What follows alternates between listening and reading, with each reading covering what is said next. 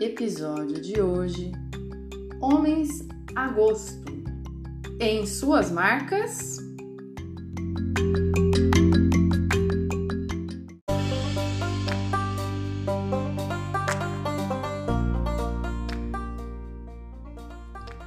Olá, esse é o Para Agradar as Ideias, o podcast que vai proporcionar momentos de reflexão sobre saúde mental, alinhavando psicanálise, sociedade e cotidiano. Quanto mais você questiona a realidade, mais você a compreende. Ou não. Eu sou Lucelena Nogueira, psicanalista, trazendo conteúdos semanais para agradar as ideias.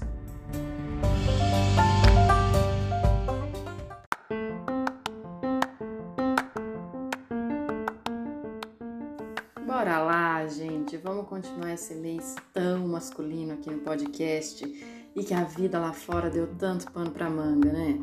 É polêmica de propaganda do Dia dos Pais, é pai correndo para transformar o ataque racista e discriminatório do filho a um trabalhador em doença mental, é cantora sertaneja despejando sua transfobia no meio de uma live, é a sociedade discutindo sobre o aborto a ser realizado uma menina de 10 anos. E apesar de que para alguns isso pode parecer muito dissociado, tudo isso está bem ligadinho com o nosso assunto aqui. Sim, homens em suas marcas. Segurem firmes as representações que lhe impuseram e, sem questioná-las, sangrem para defendê-las. Como é que um homem pode ser diferente, desconstruído, se a gente aqui, rapidinho, olhando historicamente, viu que desde a antiguidade a marca do poder que lhes foi posto é muito complicada de ser removida, porque pode correr o risco de perder junto a virilidade. Mesmo falando lá do desmoronamento da imagem do homem de chefe de família, que tem cada vez mais ruínas desde 1970, mesmo trazendo à tona a exclusão de uma perspectiva emocional na construção de um sujeito masculino, que acaba levando ele para pornografia e outras objetificações da mulher e deixando ele mais isolado com suas inseguranças, ainda não tinha dado tempo de falar sobre violência, muito bem disfarçada de força, já que os músculos dos homens são mais evidentes, óbvio. Biologicamente, a fêmea precisa de gordura para gerar um filhote é, mas que logo descamba numa agressão, dominação ou sensação de poder sobre todos os outros, inclusive de homens sobre homens. Eu fiz uma enquete lá no Insta é, e eu constatei uma coisa. Primeiro, vamos considerar que eu tenho 80% do público no Insta feminino, então, claro que é tendencioso. Mas, ainda assim, eu fiz questão de pesquisar e entender umas coisinhas. A enquete era a seguinte: quando você pensava na sua vida adulta, você pensava em ter um parceiro ou em ser um parceiro? Adivinha? 75% das pessoas responderam que pensavam em ter um relacionamento, ter um parceiro. Sabe o que isso significa? Que quando as pessoas se relacionam, elas olham mais para a garantia de um status é, projetando uma ideia do que seria ter alguém, do que elas refletem de com quem elas estão se relacionando, como é que isso se dá. Vamos brincar de imaginar? Se o lugar do homem foi sempre esse de herói, macho, viril, forte, o cara da espada e o que está em destaque no meio dos outros homens, no imaginário social, esse papel precisa ser representado quase como que permanente pois junto dele vem o que? A conquista do prêmio. Ter com quem se relacionar. Não importa de que forma. Pode ser uma fila de contatinho mesmo, que já tá bom, afinal não é só ser, não é ser, né? É só ter. Do lado das mulheres, essa ideia de disputa faz com que elas direcionem o olhar delas para aquele cara que consegue esse destaque. Afinal, um cara muito tímido, reservado, sensível, tá fora do páreo deve ser muito homem. Não sei se vocês já repararam, mas eu tô imaginando aqui aqueles filmes de gladiador e tal. Não tem nenhuma mulher namorando o cara do lado, se apaixonando por ele na arquibancada, né? O centro das atenções é sempre o cara violento no meio da arena. Percebe como que essa historinha de representar o que tá pronto põe todo mundo em perigo? Porque se é uma disputa, todo mundo sai correndo para ganhar e não constrói devagar um projeto de como vai ser depois que ganha. Quantos não são os relacionamentos lindos por fora e vazios por dentro? Onde o cara tem um ótimo salário, casa, carro, filhos lindos, esposa impecável, mas ninguém se conhece, ninguém se suporta ou sabe o que está fazendo junto.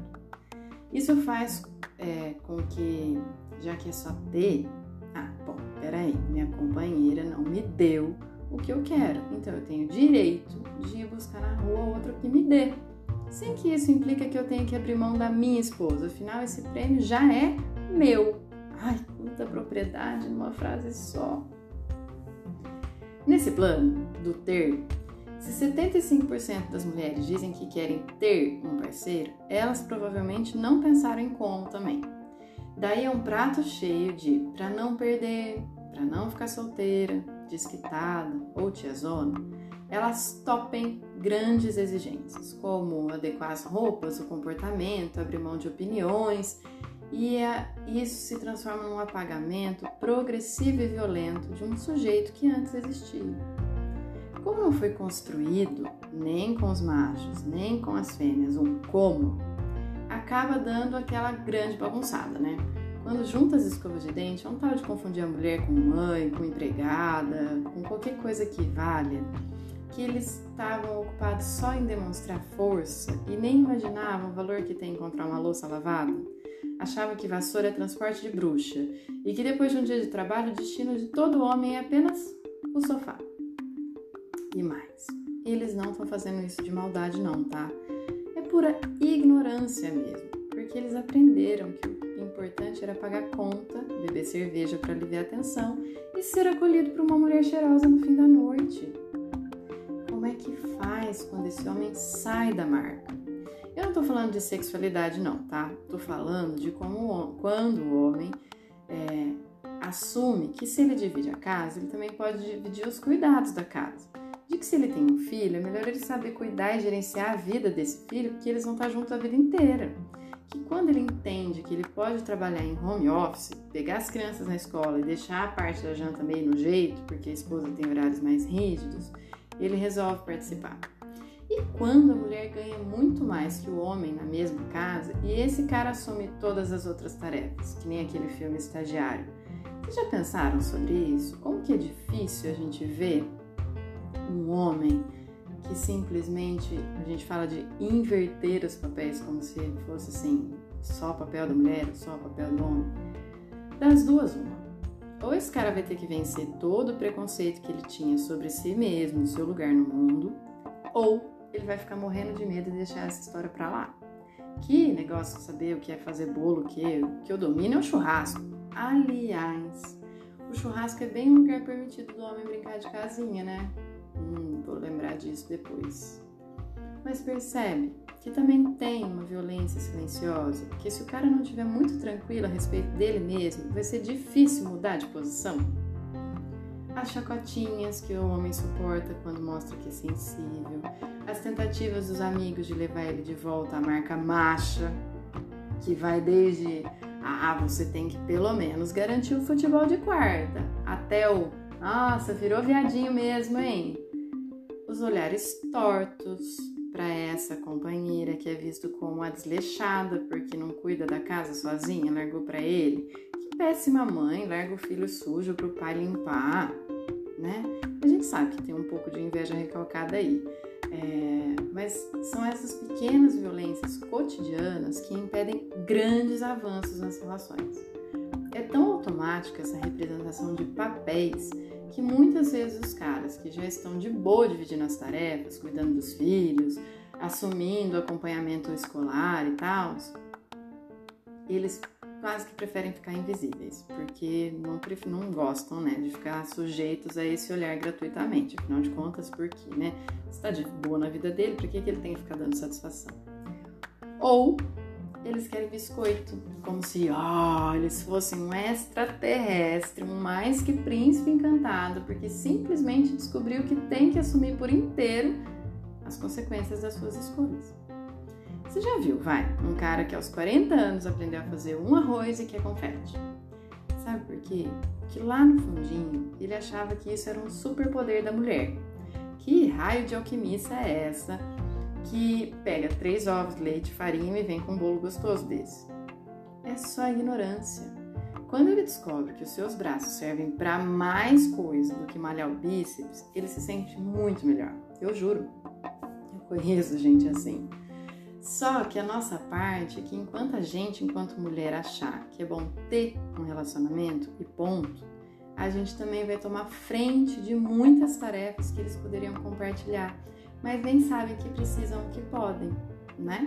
Quanto a gente aí, desde a primeira semana de casamento, já não definiu, sem conversar, de que era ela que ia lavar a roupa e o banheiro, sem nem perguntar.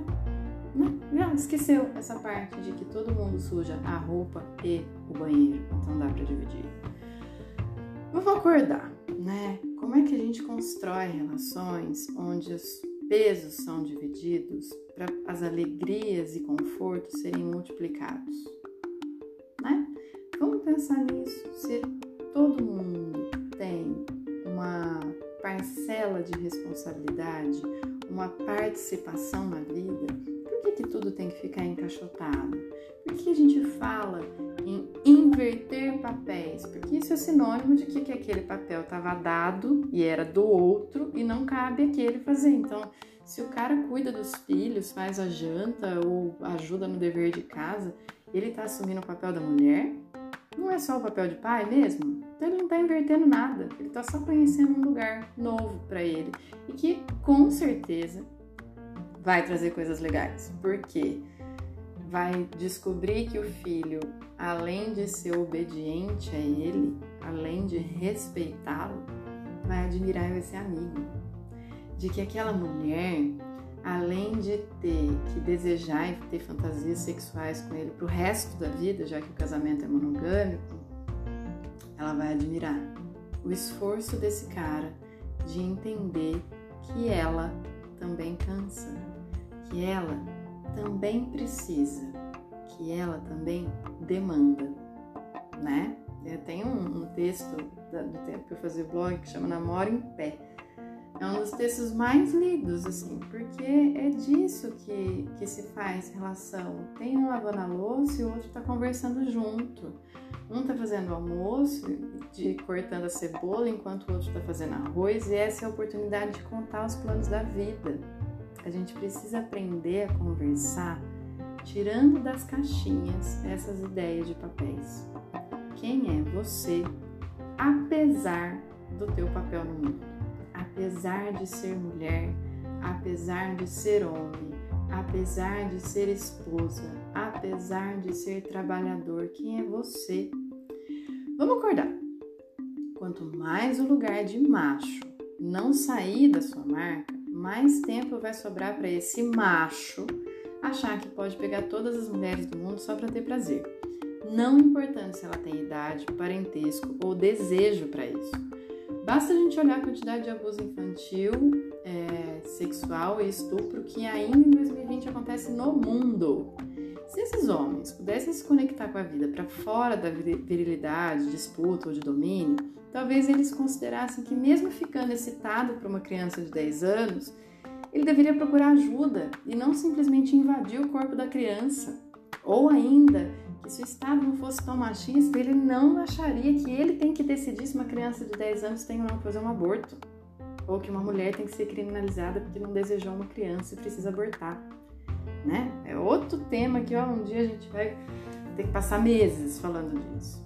Dá vontade de falar, né? Viu? Se você tivesse uma louça para lavar, uma casa para cuidar, pensar no que fazer no almoço todo dia, será mesmo que você ia ver a mulher só como um buraco? E não, homens, vocês não são lindos, maravilhosos só porque aprenderam a trocar fralda, tá? É a lei da oferta e da procura, tem menos caras que fazem isso. Então a gente bate palma para vocês para ver se isso incentiva os outros homens, porque essa seria uma forma real de ser parceiro e não de ter parceiro. Então não é biscoito, tá? É só ensinando um como para quem ainda não aprendeu. É, enfim, novamente, era para ser fofo, mas os noticiários não ajudaram, né? No último episódio desse mês, mas não sobre esse tema, eu vou jurar que eu vou conversar mais de leve. Afinal de contas, a gente precisa ajudar a construir saídas, né? Para essas marcas duras, violentas, velhas, que a masculinidade carrega. Aguenta aí. Mas até lá, compartilha com quem você acha que precisa se ligar nessa discussão. Siga no, no Spotify para ajudar esse podcastzinho amador a aparecer para outras pessoas que podem gostar dessa conversa. E segue no Insta, porque lá no Insta a gente emenda uma coisa na outra sem ter que esperar a terça-feira chegar. No arroba para agradar as ideias. Qualquer coisa você me manda um e-mail no p.agradar.as.ideias.gmail e a gente fica por aqui. Semana que vem a gente tenta dar um carinho para esses homens que podem sair dos lugares dessa macheza, tirar essas marcas, essas cicatrizes de uma masculinidade tóxica. Até semana que vem. Beijoca.